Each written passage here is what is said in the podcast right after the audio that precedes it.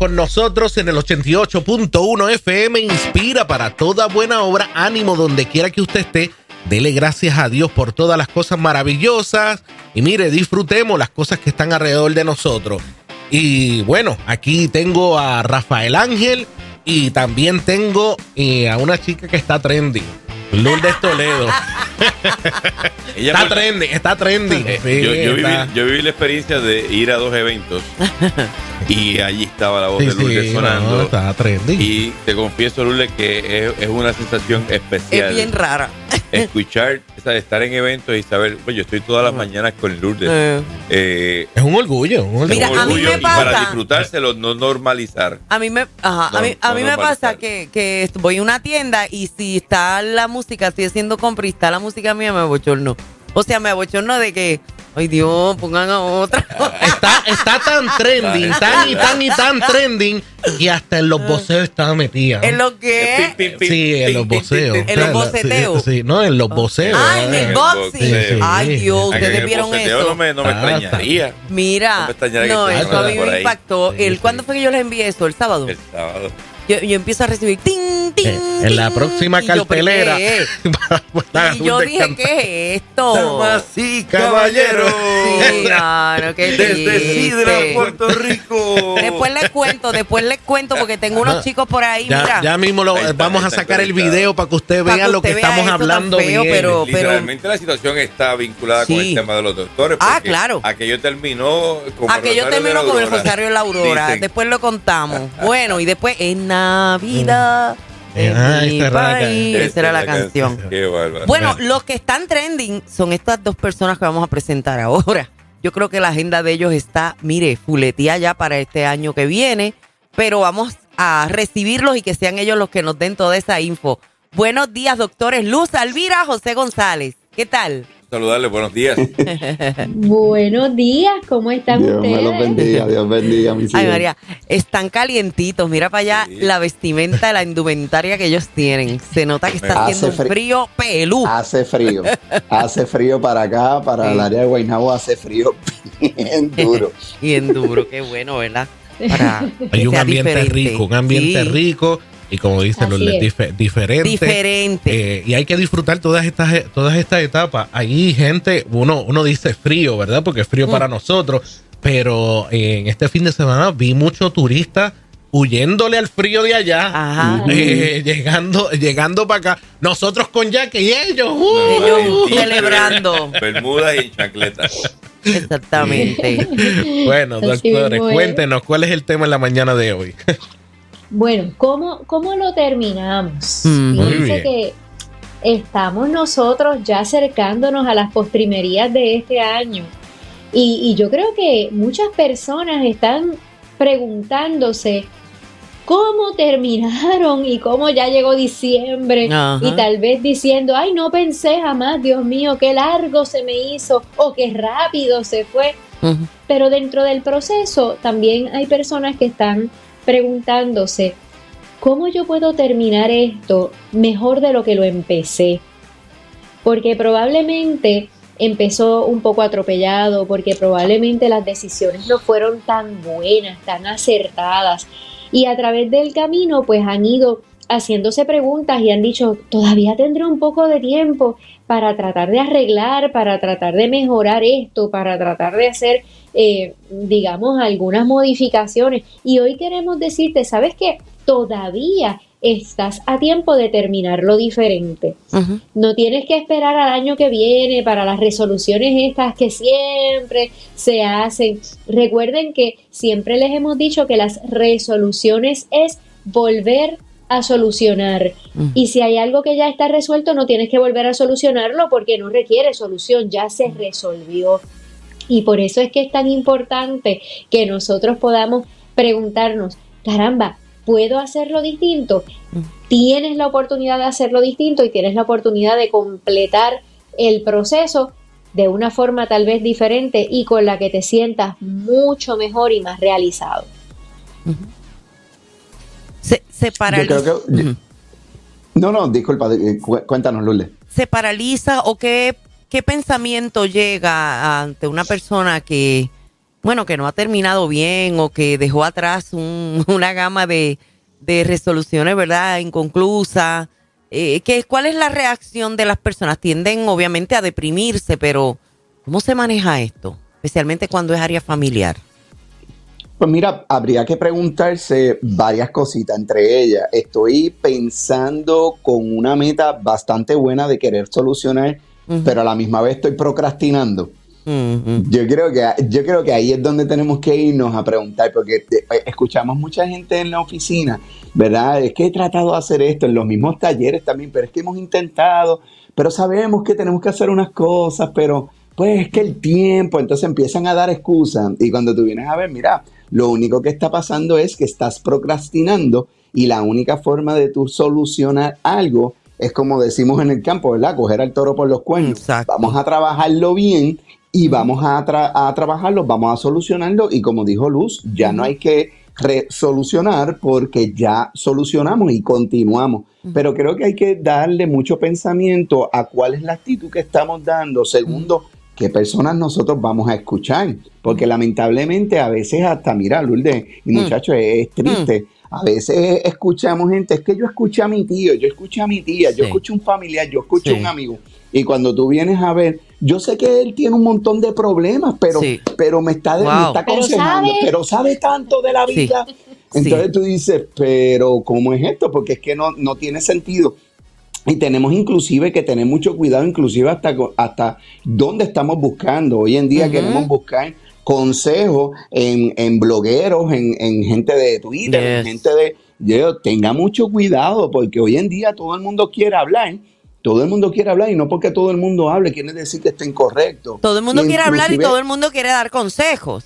Fíjate que ustedes como psicólogos y terapeutas siempre recomiendan en esta temporada la cuestión de no quedarse solo, no aislarse, especialmente aquellos que han tenido alguna pérdida o aquellos que han tenido, este, ¿verdad? Que entran en esta temporada, entran en lo que se llama, ¿verdad? Los holiday blues, pero eh, con quién vas a votar el golpe, con quién vas a abrir el corazón, porque es importante abrir el corazón, pero con quién lo vas a hacer. Entonces ahí es donde quizás entra el entorno eclesiástico, donde tú tienes hermanos, tienes líderes, tienes pastores. Eh, entonces no se acercan a ellos, se acercan a otros que no tienen a Cristo, que nada, que simplemente son tus amigos. Oye, pero no son tus consejeros, no son las personas adecuadas ni, ni idóneas. Sí, así es. Y, fíjate que eh, mencionaste algo, eh, se asocia a esta temporada el, desorden afectivo eh, asociado a la temporada, ¿verdad? esos blues navideños. Pero no es un requisito, porque realmente tú eres el que pones la actitud, la, la, circunstancia es una y la actitud con la que tú la enfrentes es otra. Entonces, eso es lo que va a hacer la diferencia a la pregunta que formulaste de cuáles son esos sentimientos que comúnmente afloran, pues va a ser bien distinto dependiendo de la actitud.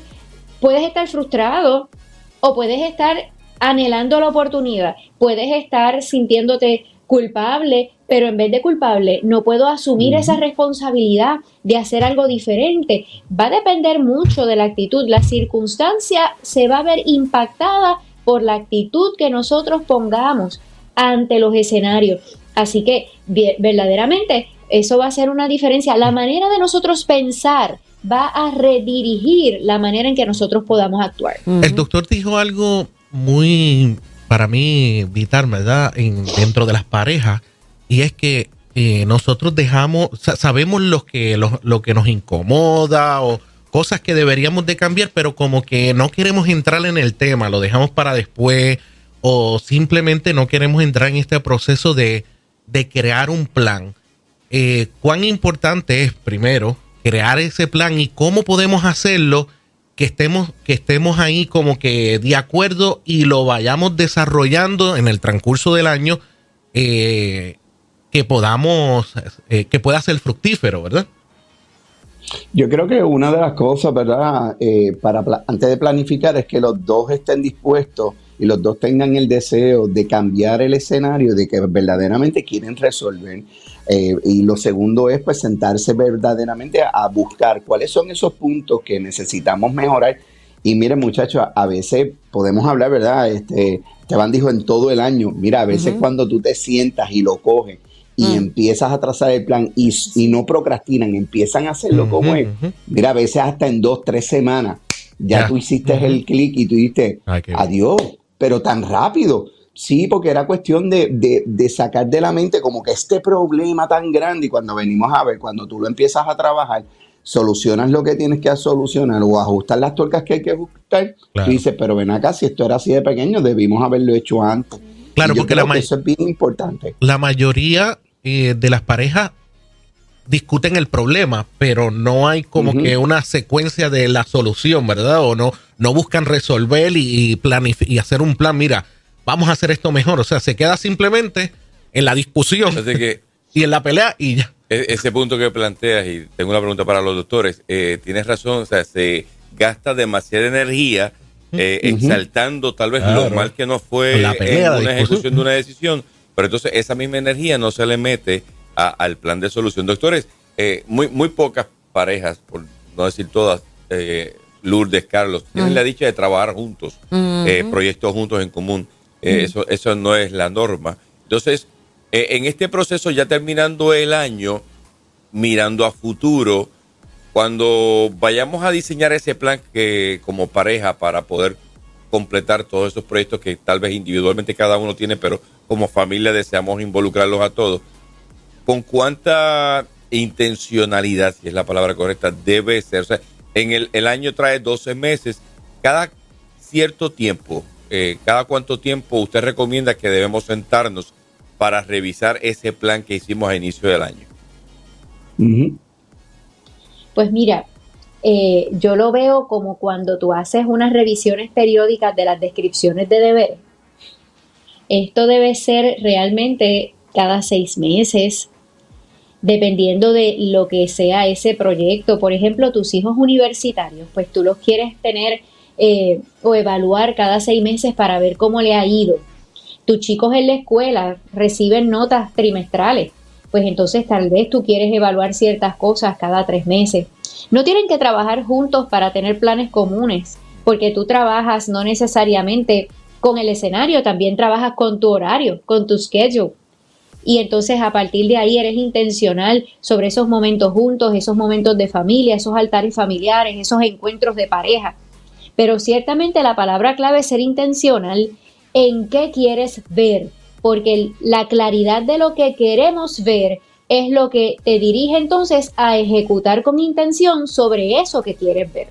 Y la parte más importante también es que después de que se haga el arreglo y que se solucione, yo creo que donde se cometen muchos errores, muchas personas, es en la falta de la consistencia a ese cambio. O sea, si ya hiciste el cambio, no retornemos. No hay que volver de nuevo con las mismas prácticas. Si es verdaderamente un cambio, tú lo vas a ver porque hay una consistencia. Nosotros decimos, ¿verdad? Cuando van a retiros y eso, le, le decimos, si usted sale este fin de semana de aquí y dentro de dos o tres semanas usted hizo cambio y volvió a lo mismo, usted vino por la emoción, pero cuando es por la convicción, va a ir encreciendo y va a seguir haciendo cambios, estableciendo lo que se llama la consistencia en ellos, porque el beneficio que tenemos de eso de ese tipo de cambio es excelentísimo. Es excelentísimo y es el refuerzo en sí mismo para seguirlo haciendo.